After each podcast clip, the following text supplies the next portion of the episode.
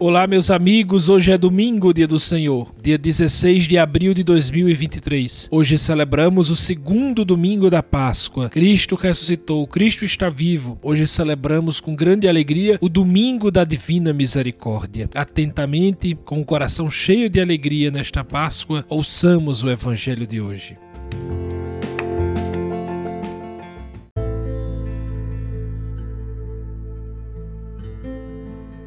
Evangelho de Jesus Cristo segundo João, capítulo 20, versículos de 19 a 31. Ao anoitecer daquele dia, o primeiro da semana, estando fechadas, por medo dos judeus, as portas do lugar onde os discípulos se encontravam, Jesus entrou e, pondo-se no meio deles, disse: A paz esteja convosco. Depois dessas palavras, mostrou-lhes as mãos e o lado. Então os discípulos se alegraram por verem o Senhor. Novamente, Jesus disse: A paz esteja convosco. Como o Pai me enviou, também eu vos envio. E depois de ter dito isso, soprou sobre eles e disse: Recebei o Espírito Santo. A quem perdoardes os pecados, eles lhe serão perdoados. A quem os não perdoardes, eles lhe serão retidos. Tomé, chamado Dídimo, que era um dos doze, não estava com eles quando Jesus veio. Os outros discípulos contaram-lhe depois: Vimos o Senhor. Mas Tomé disse-lhes: Se eu não vir a marca dos pregos em suas mãos, se eu não puser o dedo nas marcas dos pregos e não puser a mão no seu lado, não acreditarei. Oito dias depois, encontravam-se os discípulos novamente reunidos em casa, e Tomé estava com eles. Estando fechadas as portas, Jesus entrou, pôs-se no meio deles e disse: A paz esteja convosco. Depois disse a Tomé: Põe o teu dedo aqui e olha as minhas mãos. Estende a tua mão e coloca-a no meu lado, e não sejas incrédulo, mas fiel. Tomé respondeu: Meu Senhor e meu Deus. Jesus Jesus lhe disse: Acreditaste porque me viste? Bem-aventurados os que creram sem terem visto. Jesus realizou muitos outros sinais diante dos discípulos que não estão escritos neste livro, mas estes foram escritos para que acrediteis que Jesus é o Cristo, o Filho do Deus vivo, e para que crendo tenhais a vida em seu nome.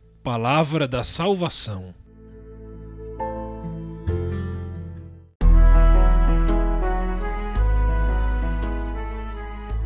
Meus irmãos queridos, depois desta série da Quaresma, com a presença do Padre Fábio, hoje eu volto a fazer aqui o podcast, mas nas próximas semanas nós teremos alguns convidados aqui conosco. Hoje nós estamos celebrando, como já dito, o segundo domingo da Páscoa, o conhecido Domingo da Misericórdia. Hoje Jesus aparece duas vezes. A primeira, Tomé não está. Os discípulos contam a ele que viram Jesus e dão esse testemunho, mas Tomé não acolhe o testemunho da igreja. Então Jesus aparece uma segunda vez. E aí nessa aparição Tomé está. A primeira aparição, meus irmãos, é na tarde do domingo da ressurreição. Os discípulos estão com medo por causa do acontecido com Jesus, sua crucifixão. Imaginem o que eles viveram. Percebam que na primeira parte do evangelho, do versículo 19 ao 23, descreve-se uma aparição de Jesus aos discípulos. E a gente pode observar que em um primeiro momento a situação é de insegurança, de fragilidade, que a comunidade estava, João diz, ao anoitecer, as portas estavam fechadas, o medo, e Jesus aparece no meio deles, no centro, e diz: A paz esteja convosco. É interessante esse apareceu no meio deles, ou ainda melhor, pondo-se no meio deles, porque Jesus coloca-se no centro para quebrar qualquer possibilidade de autocentralidade ou de autorreferencialidade. O Papa Francisco, na encíclica Evangelii Gaudium, diz uma coisa linda esse respeito. Somente graças a este encontro o reencontro com o amor de Deus, que se converte em amizade feliz, é que somos resgatados da nossa consciência isolada e da autorreferencialidade. Chegamos a ser plenamente humanos quando somos mais do que humanos, quando permitimos a Deus que nos conduza para além de nós mesmos, a fim de alcançarmos o nosso ser mais verdadeiro. Aqui está a fonte da ação evangelizadora, porque se alguém acolheu este amor que lhe devolve o sentido da vida, como é que pode conter o desejo de o comunicar aos outros. Mas isso é verdade, meus irmãos. Depois de ter acolhido essa presença no meio, no centro das nossas vidas, a gente sai do centro, a gente sai da nossa própria autorreferencialidade, a gente sai da nossa centralidade em si mesmo. Uma coisa muito bonita nesse evangelho de hoje é que estes discípulos enfraquecidos pelo medo ao anoitecer, que é um sinal muito visível de trevas, de um mundo indiferente, Jesus transmite duplamente a paz, o seu shalom. Jesus assegura que ele venceu aquilo que o assustava, ou seja, a morte, a opressão, a apatia do mundo, e que de agora em diante os discípulos não têm razão para ter medo. Dom Henrique diz uma coisa que é impressionante. Ele diz que quando Jesus mostra as mãos e o lado aos discípulos, ele dá paz e mostra o preço da paz. Que coisa, né? Ele diz: "A paz esteja com vocês". Mas não é qualquer paz. O evangelista João diz que ele fala isso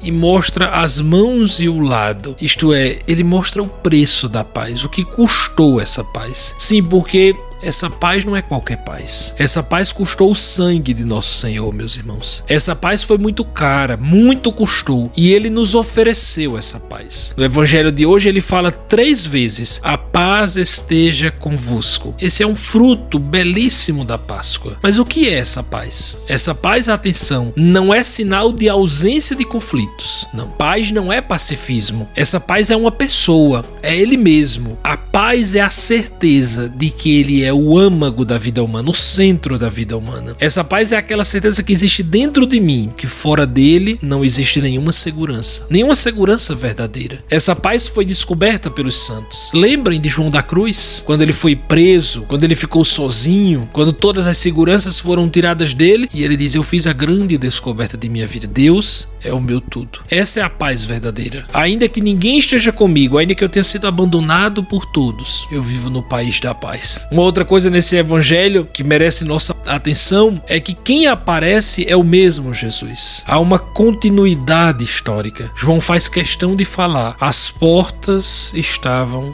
fechadas. Ele fala isso, meus irmãos, porque apesar de Jesus ser o mesmo historicamente, e por isso Jesus mostra o lado e as chagas todas, porque é o mesmo Jesus, é aquele mesmo que foi crucificado, João mostra que tem uma questão nova nessa presença ressuscitada de Jesus. Ele atravessa portas e paredes. Ele nem precisa bater a porta, olha que interessante, mas só entra e apresenta o lado e as chagas. Nesse ato de mostrar suas feridas, ele também está dizendo: Sou eu mesmo, minha gente. Sou eu. Não é um fantasma. Vejam, sou eu. E apresentando-se, ele dá o principal fruto da Páscoa, que é o Espírito Santo. Se vocês estiverem com a Bíblia, ou até na internet mesmo acompanhando esse evangelho de hoje, no versículo 22 diz que Jesus soprou e derramou sobre eles o Espírito Santo. E por quê? Reparem que Jesus os envia e esse envio só pode ser fecundo do ponto de vista missionário se for no Espírito Santo, na sua força. E que missão é essa que Jesus pede à igreja quando dá o Espírito Santo? A resposta está no próprio Evangelho: a missão da misericórdia. Hoje nós estamos celebrando o domingo da misericórdia, a missão de misericordiar este mundo solapado pela cultura da não reconciliação, pela cultura do relativismo, pela cultura do ódio e da indiferença. A grande missão da igreja é essa: esquecer o medo e derramar o bálsamo da misericórdia neste mundo. Escute mais uma vez isso. A sua grande missão como leigo, a sua grande missão missão como Projeto Madre Teresa, a sua grande missão como cristão. A grande missão da igreja é essa. É essa missão que Jesus dá hoje à igreja no segundo domingo da Páscoa: esquecer o medo e sair de si e derramar o bálsamo da misericórdia neste mundo tão necessitado de experimentar essa misericórdia. Porém, naquele primeiro momento,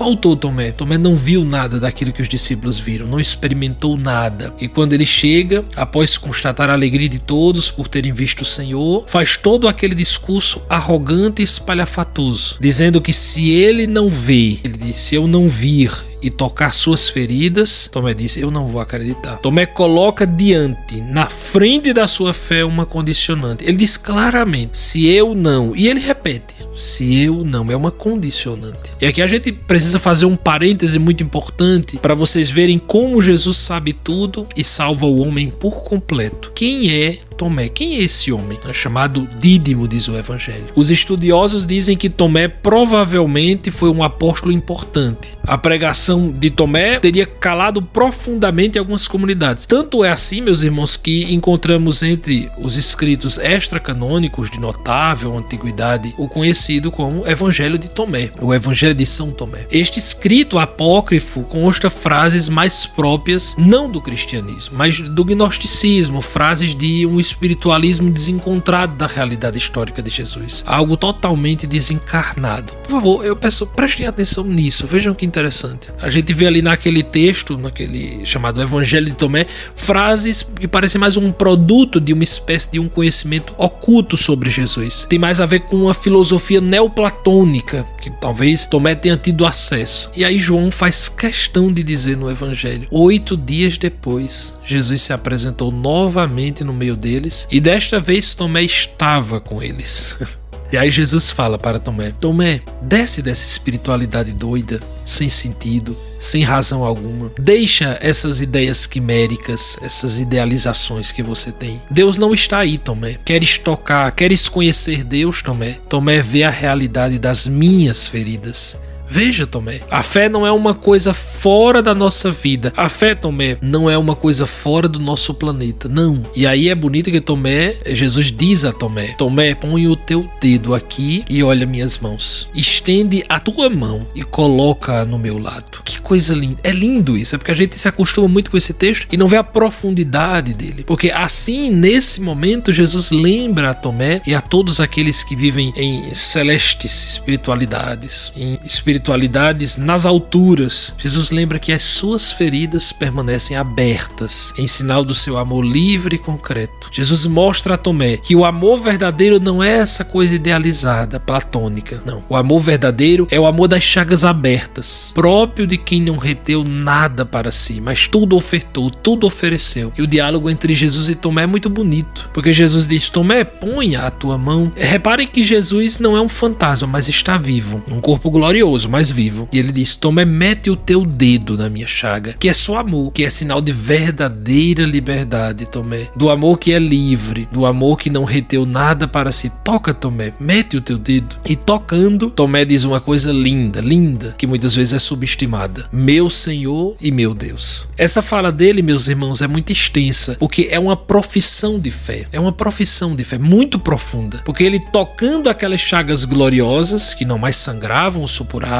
uma grande força impacta Tomé. E ele dá como que um grito da alma. Não é a palavra baixinha, mas ele dá como que um grito: Meu Senhor e meu Deus, ele vê o quanto que aquele Senhor, que ele deixou tudo para seguir, é livre, o quanto que o seu amor é concreto, é verdadeiro. E o evangelho de hoje termina com a definição de João, o que seria um evangelho. Um evangelho não é uma biografia, não. Não está preocupado necessariamente com dados, mas o evangelho ele está preocupado em fazer um anúncio de uma pessoa, Jesus Cristo. João diz também que não foram escritos muitos outros sinais realizados por Jesus. Depois do grande sinal da sua misericórdia, já não foi necessário acrescentar mais. Contudo, segundo o Papa Francisco, há ainda um desafio, porque há espaço para sinais feitos por nós que somos discípulos do Senhor, que recebemos o espírito do amor e somos chamados a difundir a misericórdia, ou seja, que somos chamados a misericordiar este mundo. Há outros sinais que os homens podem ver e converter-se. Não são grandes milagres. Aliás, uma coisa muito interessante de ser dita hoje é o seguinte: os grandes milagres não guardam a adesão de uma vida toda. Isso é ilusão da gente. Na verdade, são os pequenos sinais de cristãos comprometidos com o Evangelho e com Jesus Cristo, nosso único Senhor e único Salvador de toda a humanidade. O mundo, meus irmãos, não espera de nós grandes milagres, de jeito nenhum, mas espera a nossa coerência de cristãos. Ainda que não se tornem cristãos, ainda que não se convertam, mas nos respeitarão. O mundo espera de nós, na verdade, a nossa profissão integral e inegociável da santa fé católica e apostólica, a nossa união amorosa com Cristo na oração e nos sacramentos, o nosso esforço de uma vida santa, a nossa união fraterna no Senhor. Na verdade, nós somos uma comunidade de testemunhas. Eu acho linda essa definição. Aliás, é a definição eclesiológica, a definição de igreja mais bonita que eu acho. Uma comunidade de testemunhas. É só isso que nós somos. Cristo está vivo, ele ressuscitou e nós somos testemunhas dessa ressurreição, dessa vitória. Nós vivemos somente para isso, para anunciar Cristo, somente para anunciar o finalzinho do evangelho de hoje. É para isso. A tua vocação como cristão está no finalzinho do evangelho de hoje. Jesus é o Cristo, o Filho de Deus. Quem crê nisto terá a vida. Meus irmãos, acolhamos sempre mais o Shalom de Deus a sua paz e o anunciemos. Como Tomé, queremos sempre dizer: Meu Senhor e meu Deus.